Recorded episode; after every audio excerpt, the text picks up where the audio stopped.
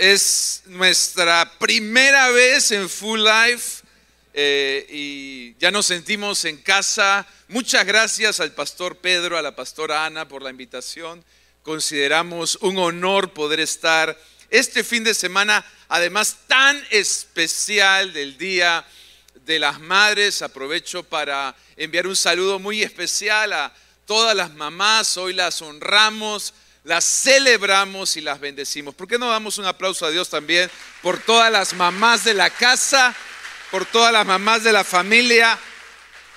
Dios las bendiga. Y haciendo un poquito de eco a la fecha, me gustaría compartir un tema que le he titulado Herencia y legado. Herencia y legado. Y para eso me gustaría que me acompañen al primer libro de la Biblia. Se las voy a poner fácil este domingo. Libro de Génesis, capítulo 7, versículo 1. Libro de Génesis, capítulo 7, versículo 1, dice así. Cuando todo estuvo preparado, el Señor le dijo a Noé, entra en la barca con toda tu familia. Todos digan bien fuerte, familia. Una vez más, di familia.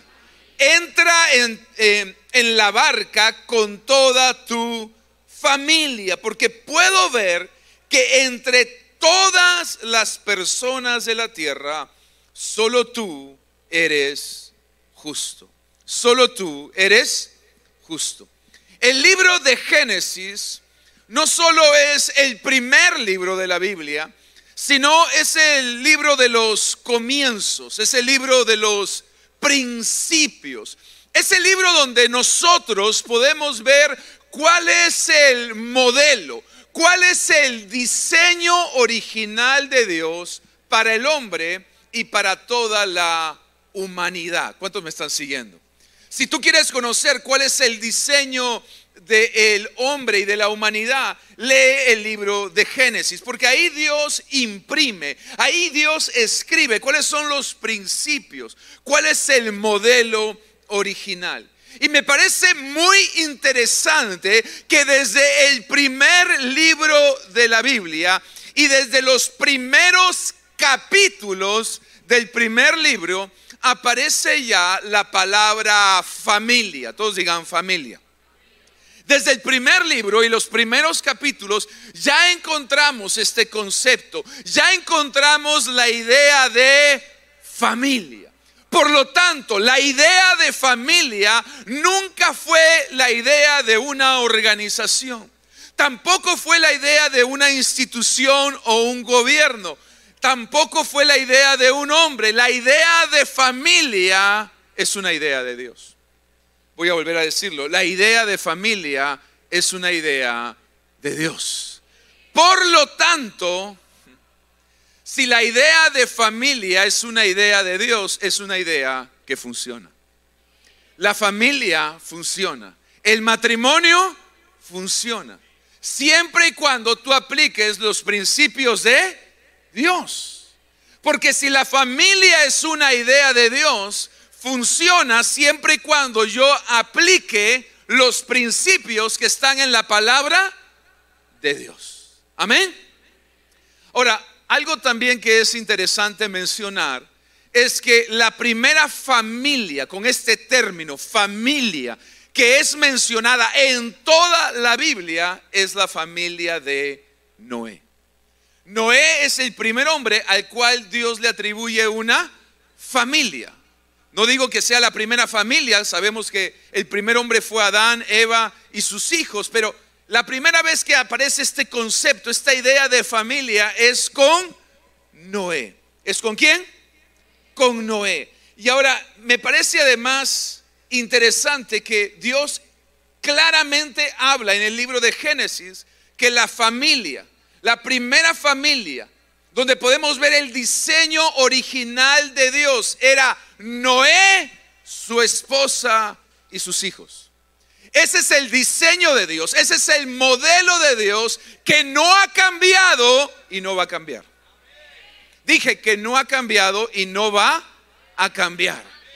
Hombre, mujer, hijos. Eso es familia. Eso es familia. Ahora, Noé y su familia le tocó vivir un tiempo muy difícil en la historia porque lamentablemente la creación, el hombre había caído en un declive moral, en una decadencia espiritual. las familias, la humanidad entera se había corrompido y se había alejado de Dios. Y yo creo sinceramente que estamos viviendo tiempos como los que vivió Noé. Tiempos donde el hombre lamentablemente ha caído en una decadencia moral, donde vivimos en una sociedad donde está donde hay una bancarrota literalmente de valores, de principios. Vivimos en una sociedad que honra lo que Dios deshonra y que deshonra lo que Dios honra. Y podemos ver cómo Dios, en medio de, de ese momento tan difícil, escogió a Noé y a su familia. Y acá quiero que me prestes atención. Cuando Dios pensó en ti, no solo pensó en ti, pensó en ti y en tu familia. Cuando Dios tuvo un plan contigo, no solo lo tuvo contigo, sino con tu familia. Porque la idea de familia no es la idea de un hombre, una institución o un gobierno, es la idea de Dios. Y Dios sigue interesado en restaurar, levantar y bendecir familias. Familias. Amén. Ahora, te dije que el título del mensaje es herencia y legado. Y Noé, en, en, la historia, vamos a ver cómo fue el primer hombre que pudo dejar una herencia y un legado. Y Herencia, si, estás tomando notas, herencia es lo que le dejas a tus hijos, legado es lo que dejas en tus hijos. Voy a volver a decirlo. Herencia es lo que dejas a tus hijos, legado es lo que dejas en tus hijos. Y la Biblia nos enseña que debemos dejar las dos debemos dejar una herencia. El libro de Proverbios dice, el hombre bueno deja herencia a sus hijos y a los hijos de sus hijos. Es importante dejar una herencia, pero más importante es dejar un legado. Es importante lo que le dejas a tus hijos, pero más importante es lo que dejas en tus hijos. Es importante dejarles una herencia más importante aún es dejarles un legado, lo que le vas a dejar adentro de ellos. Amén. Y hoy quiero inspirarte, quiero motivarte, quiero animarte a través de la vida de Noé a justamente dejar herencia y dejar legado. Y me gustaría compartir algunos principios prácticos. Lo primero, Génesis capítulo 6, versículo 9 dice, este es el relato de Noé y su de Noé y su y su familia. Noé era un hombre justo, la única persona intachable que vivía en la tierra en este tiempo y anduvo en íntima comunión con Dios. La Biblia dice que Noé era un hombre justo, era un hombre honesto, era un hombre íntegro, era un hombre intachable, era un hombre que caminaba con Dios. Y algo que me impacta de Noé es que Noé le dio ejemplo a sus hijos de honestidad, de integridad, de obediencia, de lealtad. Fue, fue el ejemplo de Noé lo que hizo que sus hijos lo subieran al arca. Porque es interesante mencionar esto? Y permítanme tomarme un momento para explicar algo. Muchos de nosotros, sobre todo aquellos que viven acá en la Florida, saben lo que es la lluvia. Y acá llueve seguido. Pero en tiempos de Noé no existía todavía la lluvia. Nunca había llovido sobre la tierra. ¿Cuántos me están siguiendo? Entonces cuando él le dijo al resto de la gente que iba a llover y que la lluvia iba a ser un diluvio, nadie le podía entender. Nadie le creía. Lo pensaban que estaba loco porque nunca había llovido. Pero sus hijos siguieron a Noé y subieron en el arca, no solo porque lo que les dijo, sino por el ejemplo que vieron en él. Si tú quieres dejar una herencia y quieres dejar un legado, lo primero, dale ejemplo a tu familia.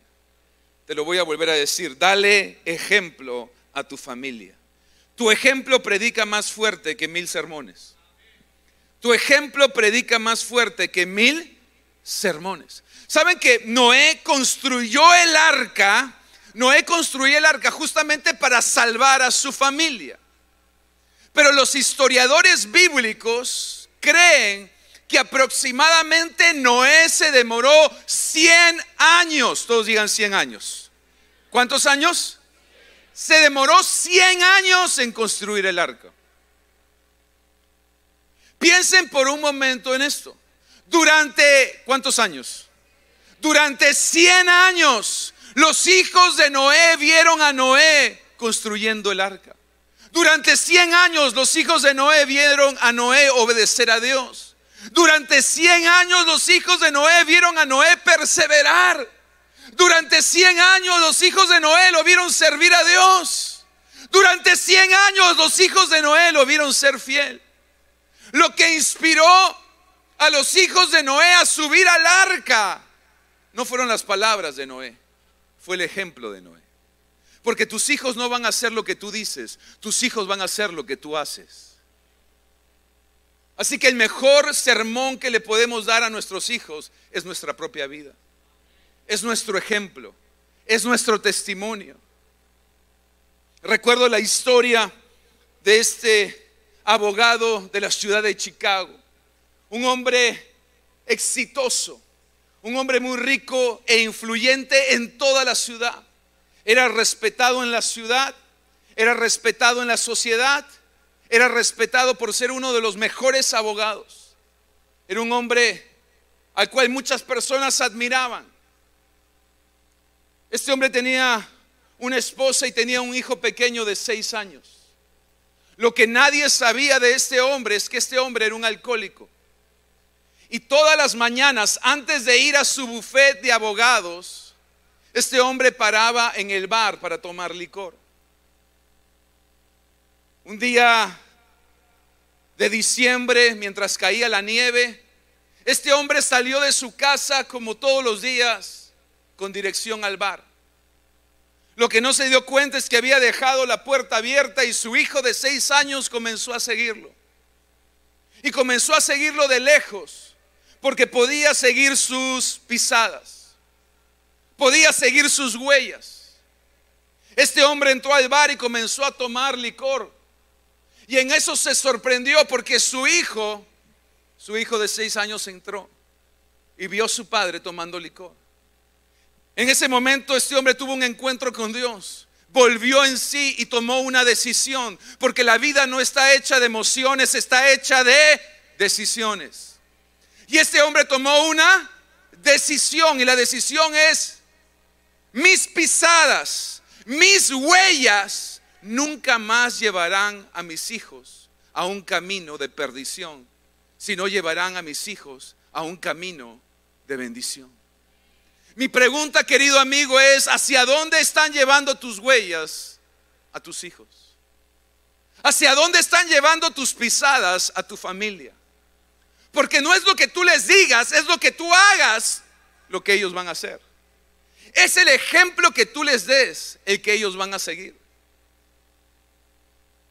Yo te animo por un momento. Iglesia, te animo por un momento a que tomes la decisión. Y dentro de ti hagas un compromiso con Dios. Que tus huellas, que tus pisadas nunca más lleven a tus hijos a un camino de perdición, de aflicción y maldición, sino que tus, huellas y pisadas lleven a tus hijos a un camino de bendición. Que tus huellas y tus pisadas no lleven a tus hijos al bar, al prostíbulo, a ese lugar de striptease, sino que tus huellas y tus pisadas lleven a tus hijos a la casa del Rey de Reyes y Señor de Señores.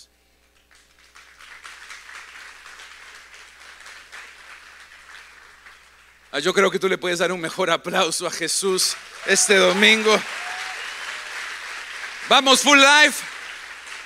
A mí me dijeron que segunda reunión es la mejor reunión de todas. ¿ah? Está la gente más entusiasma, más llena de fe, de alegría. Vamos a hacer un poco de ruido este domingo y vamos a darle el mejor alabanza al Rey de Reyes y Señor de Señores.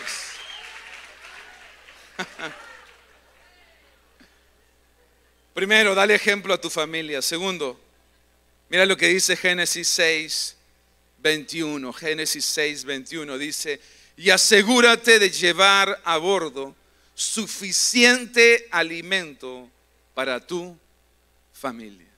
Y asegúrate de llevar a bordo suficiente alimento para tu familia. Cuando Noé termina de construir el arca, Dios le da varias instrucciones y entre ellas le dice lo siguiente, Noé, asegúrate de llevar alimento para tu familia. ¿Cuántos de ustedes hicieron mercado esta semana? Y cuando tú haces mercado, ¿para cuánto tiempo haces mercado? Para una semana más o menos. Bueno, es interesante saber que Noé y su familia estuvieron un año en el arca. ¿Ustedes imaginan el mercado que tuvo que ir a comprar Noé para alimentar a su familia durante un año? Lo importante del principio que les quiero enseñar es, Noé no solamente tuvo que alimentar la boca de sus hijos, Noé tuvo que alimentar el alma de sus hijos. Noé no solo tuvo que alimentarlos físicamente, Noé tuvo que alimentarlos espiritualmente. Porque no solo tuvieron hambre durante ese año, sino ustedes imagínense una tormenta que dura un año entero. Un año entero que no deja de llover. Que, perdón, que no deja, sí, de llover. Un año entero donde las noches son grises. Un año entero de truenos y relámpagos.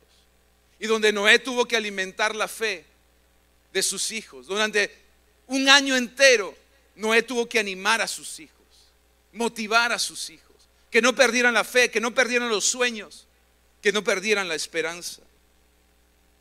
Yo creo que es importante que como cristianos entendamos que nuestra labor no solamente es alimentar de pan a nuestros hijos, no solamente hay que darles pan para la boca, sino hay que darles pan para el alma. Por eso los felicito a todos los padres presentes porque este domingo no le dijeron a sus hijos vayan a la iglesia, sino le dijeron vamos a la iglesia. Porque es importante que tus hijos escuchen la palabra y aprendan valores y principios. Porque lo que tus hijos no aprendan aquí lo van a aprender en la calle. Ya, no siquiera, ya ni siquiera en la calle, solamente a un clic de distancia pueden entrar a acceder a una cantidad de información. Por eso, si tú les enseñas a tus hijos a ser grandes deportistas, a ser buenos estudiantes, a ser buenos profesionales, pero no les enseñas a ser buenos cristianos, fracasaste.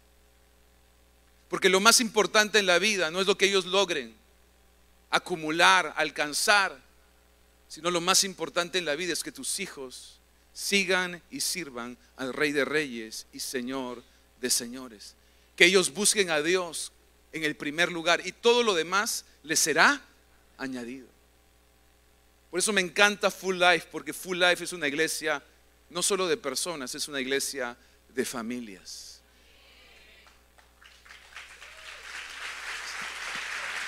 ¿Sabes? Si yo viviera en la ciudad de Miami, me congregaría en Full Life. Esta sería mi iglesia, porque aquí todo el mundo tiene un lugar y todo el mundo tiene un espacio no solamente es para hombres, es para mujeres, es para jóvenes, es para niños. Acá familias enteras le sirven al Rey de Reyes y Señor de Señores. Y veo además una iglesia de no solo una generación, veo una iglesia de varias generaciones que van a honrar el nombre de Jesús. Amén. Plántate en esta iglesia, sirve en esta iglesia. Esta es una iglesia de familias. Amén. Tercero, tercero, Génesis 9, 26 y 27. Dice entonces, dijo Noé, bendito sea el Señor Dios de Sem y sea Canaán su siervo. Que Dios extienda el territorio de Jafet, que Jafet comparta la prosperidad de Sem y sea Canaán su siervo. Miren, la primera familia que aparece en la Biblia como tal, con ese nombre, es la familia de Noé. Y Noé es el primero en hacer varias cosas con su familia, que nos, nos enseñan cuál es el diseño, el plan de Dios. Noé fue el primero que cuando bajó del arca bendijo a sus hijos. Fue el primer hombre en la Biblia que tú vas a ver que reúne a sus hijos y los bendice. Luego esta tradición continuó. Y ustedes si leen la Biblia se van a dar cuenta cómo después Abraham bendijo a Isaac. Isaac bendijo a Jacob. Y Jacob bendijo a sus hijos. Y la tradición ha seguido hasta el día de hoy. Los, padres bendiciendo a los hijos.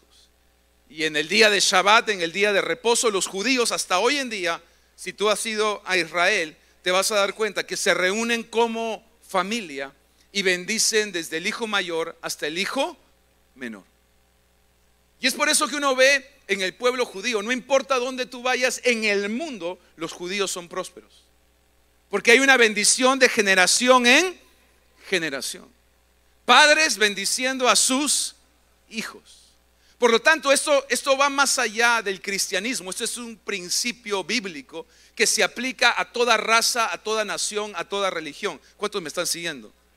Padres bendigan a sus hijos. Hay poder en la bendición paternal. Hay poder cuando tú bendices, cuando tú oras por tus hijos.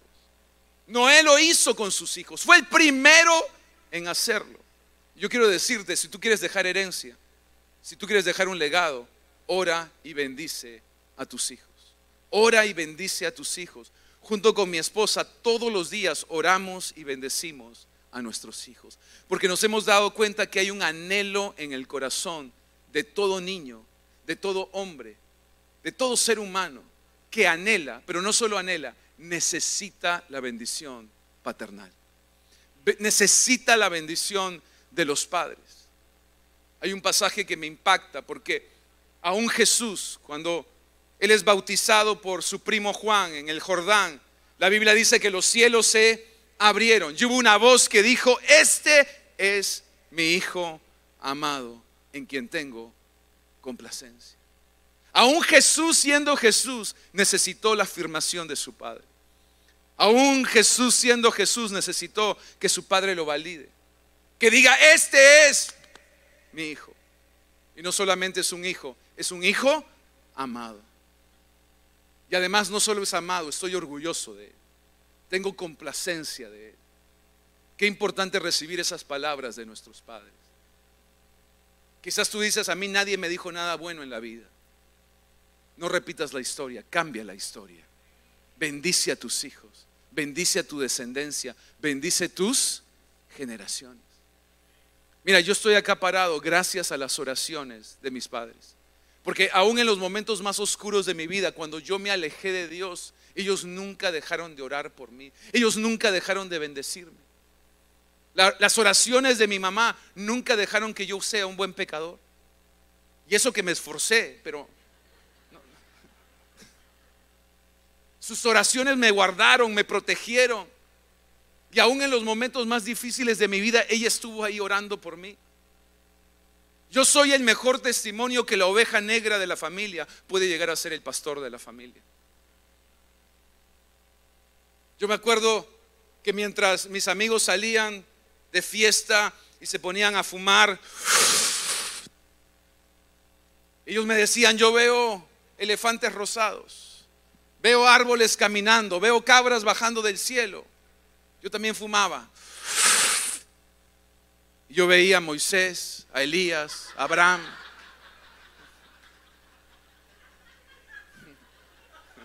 Las oraciones de mi mamá me arruinaron la, la juerga. No me dejaban.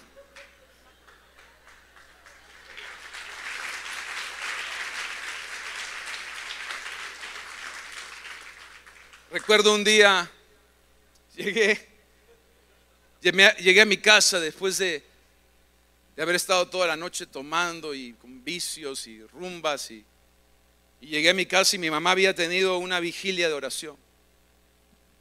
Una vigilia de oración y todavía estaban algunas señoras ahí en la casa. mi mamá me abre la puerta y me lleva donde las señoras. Nunca voy a olvidar sus palabras. Ella les dijo, les quiero presentar a mi pastor. Y aquí estoy, atado por sus palabras.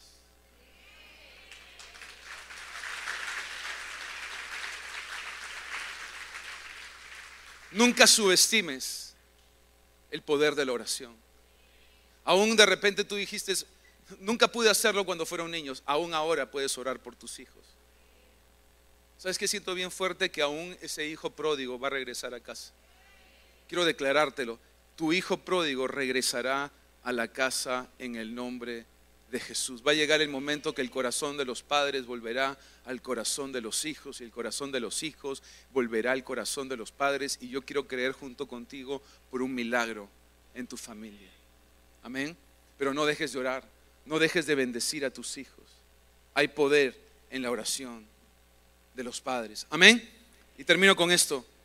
Génesis 8, 18 al 21 dice, Salió pues Noé y con él sus hijos y su mujer y las mujeres de sus hijos. Y edificó Noé un altar al Señor. ¿Qué edificó? Un altar al Señor y tomó de todo animal limpio y de toda ave limpia y ofreció holocaustos en el altar.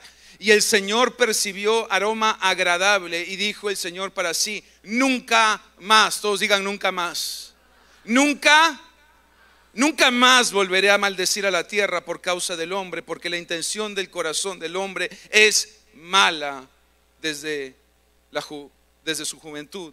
Nunca más volveré a destruir a todo ser viviente como lo he hecho. El último principio que quiero enseñarte es construye un altar con tu familia. Primero, dale ejemplo a tu familia. Segundo, alimenta a tu familia. Tercero, bendice tu familia. Cuarto, construye un altar construye un altar. Es interesante que Noé fue el primero en toda la Biblia en bendecir a sus hijos. Y Noé es el primero en toda la Biblia de construir un altar. Después se van a dar cuenta que Abraham construyó altares, David construyó altares, Elías construyó altares, pero el primero en construir un altar fue Noé. Y no lo hizo solo, lo hizo con su lo hizo con su familia. Es importante que entendamos que hay poder cuando nosotros construimos un altar. Y no hay que hacerlo solos, hay que hacerlo con la familia. Muchos hemos crecido con la idea o el concepto que quien tiene que enseñarle a nuestros hijos valores, principios y la palabra de Dios es la iglesia. Pero eso no se aprende en la iglesia, eso se aprende en la casa. Y no es la responsabilidad del pastor Pedro, es tu responsabilidad. Ah, eso te lo voy a volver a decir, es tu responsabilidad. Si tú no les enseñas a tus hijos a obedecer la palabra de Dios, el mundo se va a encargar de enseñarles a desobedecerla. Si tú no le enseñas a tus hijos a honrar a Dios, el mundo se va a encargar de enseñarles a deshonrarlo. Y no, y no, no te engañes pensando que basta con traerlos una hora a la iglesia el día domingo para que vivan una vida cristiana exitosa. No te engañes pensando, ay, es suficiente que fueron a la escuela dominical el domingo, ya con eso van a ser unos super cristianos. No, la vida cristiana no se aprende acá en la iglesia, es de todos los días en la casa. Y para eso hay que construir un altar. ¿Sabes que un altar es un lugar de sacrificio? Y nosotros tenemos un dicho en nuestra iglesia, si no hay una generación que se sacrifique, no va a haber una, no va a haber una generación que pueda levantarse. Escribe esto, si, si estás tomando notas, escribe esto. Si tú no estás dispuesto a sacrificarte por lo que quieres, lo que quieres se va a convertir en el sacrificio. Si tú no quieres sacrificarte por lo que quieres, si tú no no estás dispuesto a sacrificarte por lo que quieres, lo que quieres se va a convertir en el sacrificio. Si tú no te sacrificas por tu familia, tu familia va a ser el sacrificio. Si tú no te, no te sacrificas por, el, por tu matrimonio, tu matrimonio va a ser el sacrificio. Si tú no te sacrificas por tus hijos, tus hijos van a hacer el sacrificio. Hay que hacer sacrificios, pero yo les digo, vale la pena. No es fácil, pero vale la pena. Vale la pena. Nosotros con mi esposa hemos hecho muchos sacrificios, pero hace dos semanas ver a mi hijo predicando, mi hijo mayor por primera vez predicando en la iglesia, y al segundo pidiendo las ofrendas, me decía Dios, no es fácil, pero vale la pena. ¿Vale? Vale la pena. Vale la pena. Segundo, un altar es un lugar de adoración. Es lindo. ¿Cuántos, cuántos se gozan con la alabanza acá en Full Life? Está increíble, ¿no? Pero la, la alabanza no es solamente el domingo en la iglesia. Alabanza es todos los días en nuestra casa. Haz que en tu casa sea un lugar de adoración. Haz que tu casa tenga un tiempo devocional, aunque sea de 15 minutos todos los días con tu hijo, con tu familia, donde puedan leer la palabra, donde puedan compartir algún versículo, donde puedan, donde puedan adorar juntos a Dios. No, no dejemos esta responsabilidad. No es suficiente. No te va a alcanzar simplemente con los domingos. La vida cristiana no solamente el domingo, son los siete días de la semana. No nos va a alcanzar con simplemente traerlos a la escuelita dominical de vez en cuando. Si tú quieres dejar herencia y legado, vas a tener que construir un altar con tu familia. Y no es fácil, hay que sacar tiempo de donde no hay tiempo. Algunas veces vamos a tener que dejar de hacer el partido para podernos a orar con nuestros hijos. Vamos a dejar de hacer lo que queremos para poder tener un tiempo de, de adorar juntos y buscar de Dios. Pero vale la pena. Iglesia, vale la pena. Amén. Termino con esta historia. Un periodista hizo un estudio de dos familias. Las dos familias vivían en la misma cuadra, en la misma calle. La primera familia era la familia de Max Jutz. Él era un ladrón, un mentiroso y un borracho. Él tuvo 1026 descendientes. ¿Cuántos tuvo? 1026 descendientes. De ellos, 300 murieron prematuros. 150 fueron criminales. 100 pasaron más de 30 años en la cárcel. 70 fueron asesinos, 60 prostitutas, 100 borrachos y 110 murieron en la miseria. En la misma cuadra, en la misma calle, en el mismo tiempo, en la misma época vivía otra familia la familia de un hombre cristiano llamado Jonathan Edwards. Un hombre íntegro, un hombre fiel, un hombre de fe. Y este hombre tuvo 1029 descendientes. Prácticamente tuvieron la misma cantidad de descendientes. De los cuales 300 fueron predicadores. 65 fueron decanos de universidad. 30 presidentes de universidades. 60 autores de libros. 30 jueces, 295 se graduaron con honores de la universidad, 100 fueron abogados, 60 fueron médicos, 3 congresistas y un vicepresidente de los Estados Unidos. No fue suerte. Uno decidió dejar una herencia y un legado de bendición. El otro, una herencia y un legado de perdición. Hoy tú y yo podemos tomar la decisión. A partir de hoy, a partir de hoy, voy a darle ejemplo a mi familia, voy a alimentar a mi familia, voy a bendecir a mi familia y voy a construir un altar con mi familia. ¿Te puedes poner de pie, por favor?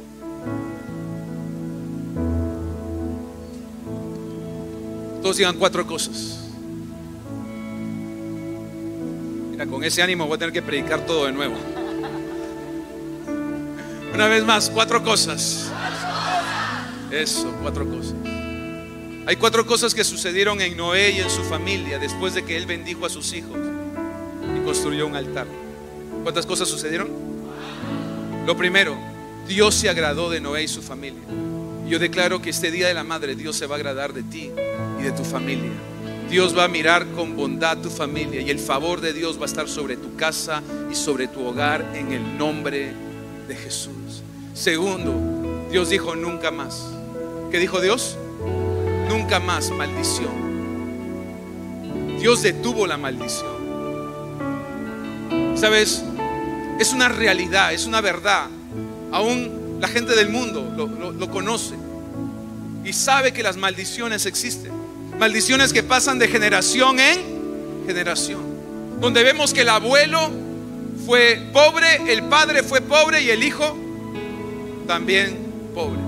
Donde vemos que el abuelo murió de cáncer, el hijo murió de cáncer y ahora yo también me siento mal. Donde vemos maldición de esterilidad, de deudas, de miseria, de enfermedad, de dolor, de muertes prematuras. Pero yo quiero declarar sobre cada familia de Full Life que la maldición hoy se detiene sobre tu casa. La maldición se detiene sobre su hogar. La, la plaga no puede entrar en tu casa en el nombre de Jesús. Pero sabes lo que me encanta, que Dios no solo detuvo la maldición, sino que extendió la bendición. Yo declaro que tú sales bendecido de este lugar. Tú y tu familia van a ser bendecidos por Dios.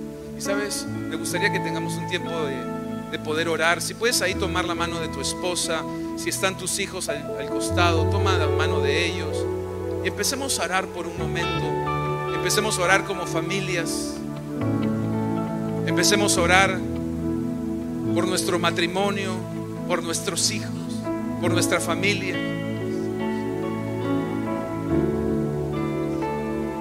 Si estás ahí solo, sola, tómate de alguien. Porque Full Life es una gran familia. Oremos los unos por los otros.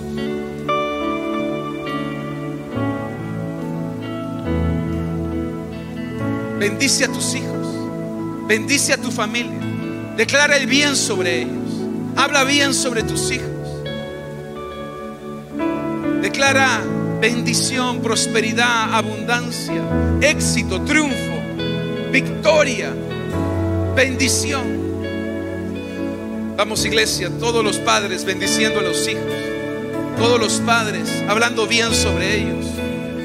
Declara las promesas de Dios sobre tu casa. Declara las promesas de Dios sobre tu familia. Bendícelos. Hay poder en la bendición de los padres a los hijos. Hay poder en la bendición de los padres a los hijos. Bendice, bendice a tu familia.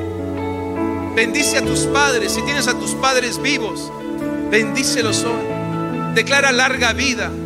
Declara sabiduría. Declara bienestar. Declara plenitud sobre tus padres.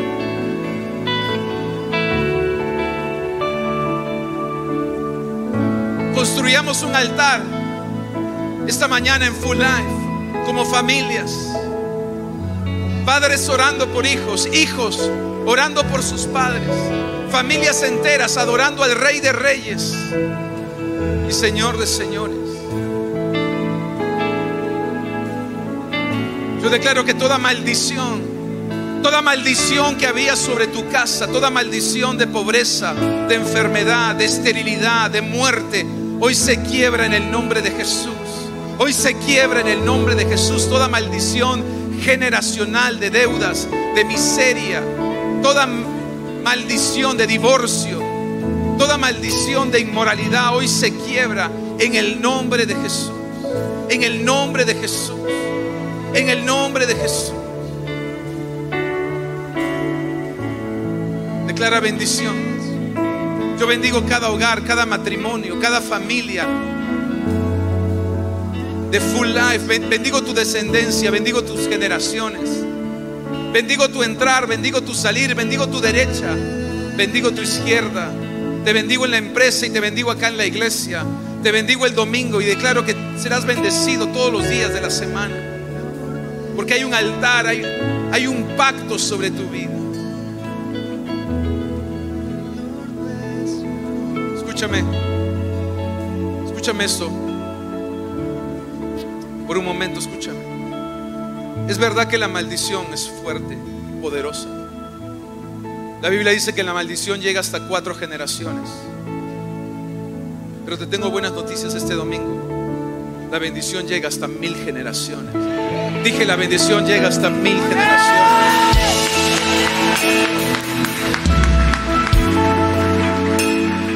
Y cuando, y cuando los judíos reunían a su familia desde el mayor hasta el menor.